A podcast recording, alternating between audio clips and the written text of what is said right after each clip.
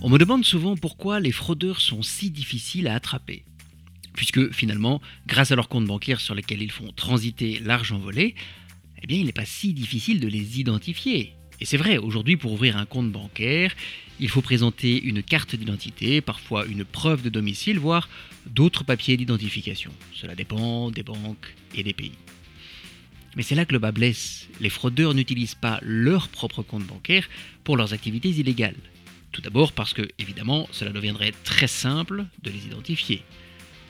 Ensuite, comme nous allons le voir dans un instant, parce qu'un compte utilisé pour y faire transiter de l'argent volé est très vite repéré, et donc ne peut être utilisé qu'une seule fois. Alors ils vont donc utiliser ce que l'on appelle des mules financières, et font transiter l'argent volé du compte de la victime vers le compte de la mule financière, puis vers d'autres comptes. Et ils ont besoin d'une multitude de ces mules pour leurs activités illégales. Dans cet épisode, nous allons voir qui sont leurs cibles privilégiées pour le recrutement de ces mules financières, comment ils les recrutent, mais aussi les conséquences pour les personnes qui prêtent leur compte bancaire à des criminels. Bonjour, je suis Alexandre Pluvinage, expert en sensibilisation à la fraude et à la cybersécurité. Ensemble, avec Dany, qui s'occupe de la version néerlandophone de ce podcast, nous vous informons des techniques utilisées par les fraudeurs pour voler l'argent de leurs victimes et nous vous conseillons afin d'utiliser Internet et les médias sociaux en toute sécurité. Alors n'hésitez pas à vous abonner afin de ne rater aucun des prochains épisodes. Et comme vous le savez, nous avons aussi besoin de vous pour propager ces messages vers le plus grand nombre. Alors n'hésitez pas non plus à partager notre podcast avec vos amis, vos connaissances ou même votre famille. Toutes les plateformes de podcast proposent une fonctionnalité de partage vers vos médias sociaux. Vous pouvez aussi utiliser ce podcast dans les écoles, les centres de formation ou toute autre organisation professionnelle ou privée afin de former à la lutte contre la fraude et à la cybersécurité. Sachez que nous donnons aussi des formations ou des conférences sur ces sujets en français, en anglais ou même en néerlandais. Vous trouverez une adresse pour me contacter dans la description de cet épisode. Et pour finir, vous pouvez aussi nous retrouver sur YouTube en recherchant le fraudeur, le hacker et vous. Mais commençons par expliquer ce qu'est une mule financière.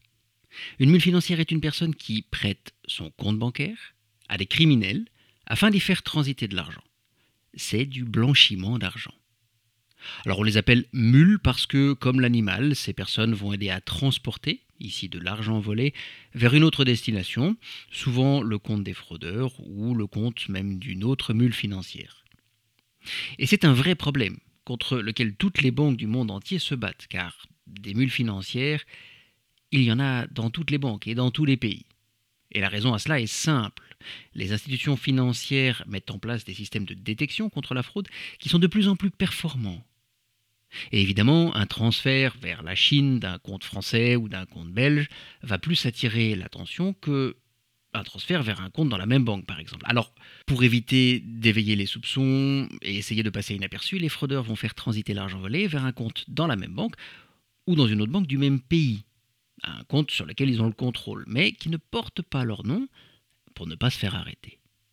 Vous l'avez donc compris, sans les mules financières, la fraude en ligne serait très fortement freinée, voire quasiment impossible. Et quand on sait qu'un compte de mule n'est en général utilisé qu'une seule fois, avant de se faire repérer, on peut légitimement se demander comment les fraudeurs arrivent-ils à recruter autant de mules financières depuis des années. Et leurs techniques sont variées.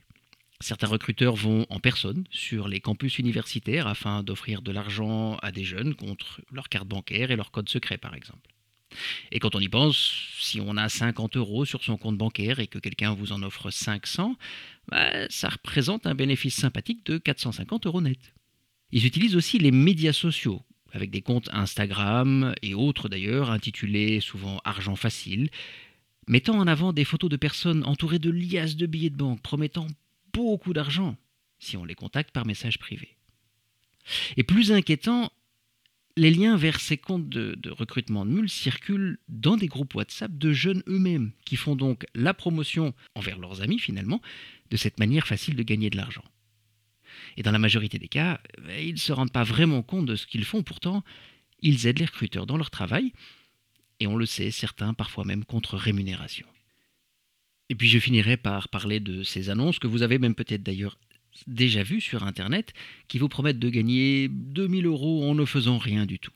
Il faut juste ouvrir un compte bancaire dans plusieurs banques en ligne et transmettre les cartes et les codes secrets à une tierce personne. vous l'avez compris, ça n'est pas très honnête.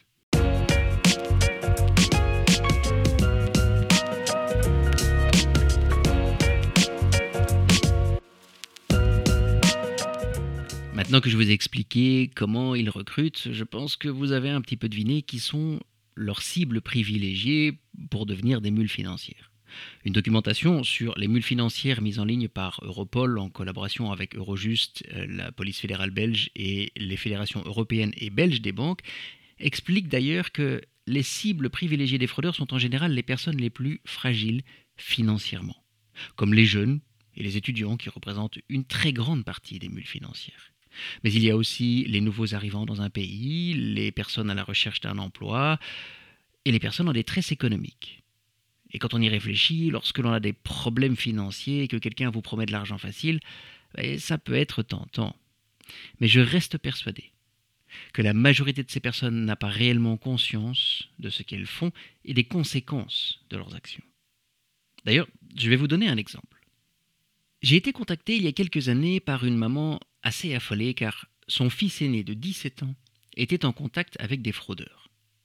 En fait, le garçon s'était laissé avoir par une offre d'argent facile sur les médias sociaux et avait prêté sa carte bancaire et le code secret de cette carte à un fraudeur. Ce dernier avait donné rendez-vous sur le parking d'une gare ferroviaire au jeune garçon pour remettre la carte. Et il l'attendait dans sa voiture, il a juste ouvert la fenêtre du véhicule pour prendre la carte, le code, et puis il est parti.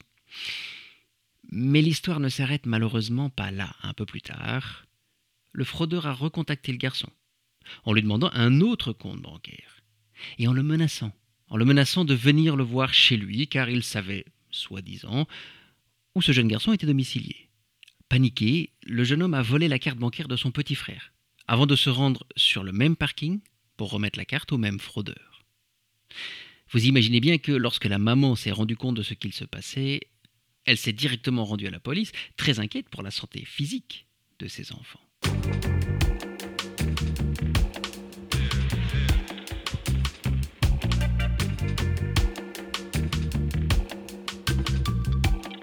Voyons un petit peu maintenant ce que l'on risque en devenant une mule financière. Alors oui, ça dépend un petit peu des pays. Certains pays comme les Pays-Bas sont beaucoup plus stricts que d'autres sur les mules financières. Là-bas d'ailleurs, ce genre de pratique peut aller jusqu'à mener leur auteur en prison.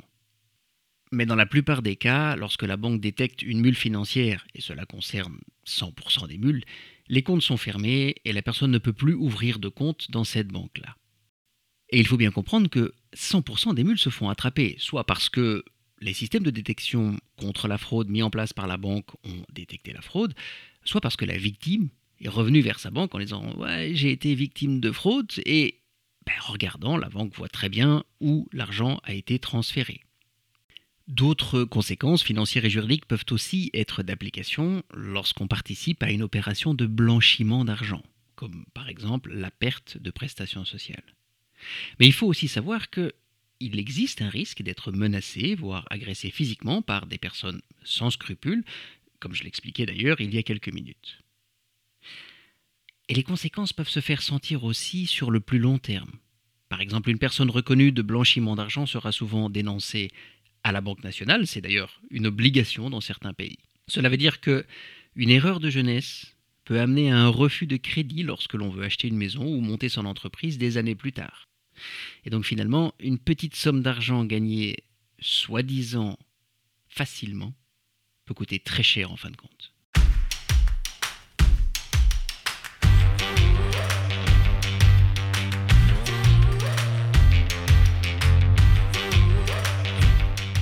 Je pense que la première chose à retenir, c'est que l'argent facile n'existe pas, du moins pas légalement. Même si l'offre a l'air alléchante, en partageant son compte bancaire avec des inconnus, on leur permet de faire transiter de l'argent volé à des victimes innocentes.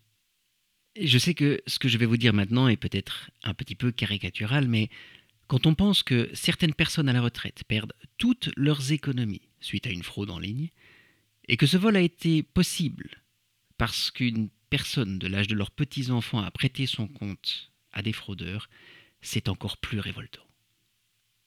Alors, s'il vous plaît, n'entrez pas dans le jeu des fraudeurs en ouvrant un compte bancaire pour une personne inconnue ou en prêtant votre carte et votre code secret. C'est la même chose si on vous demande d'effectuer des transferts vous-même pour une personne que vous ne connaissez pas. Il y a de grands risques que ce soit du blanchiment d'argent. Et si vous voyez des offres de recrutement pour les mules financières, si on vous contacte en vous demandant de donner votre carte bancaire et votre code secret contre de l'argent, signalez-le aux autorités. Vous pouvez aussi d'ailleurs rapporter le compte du recruteur de mules sur la plateforme de médias sociaux. Ils pourront le faire bloquer. N'oubliez pas, sans les mules financières, la fraude, si elle est encore possible, devient très très compliquée.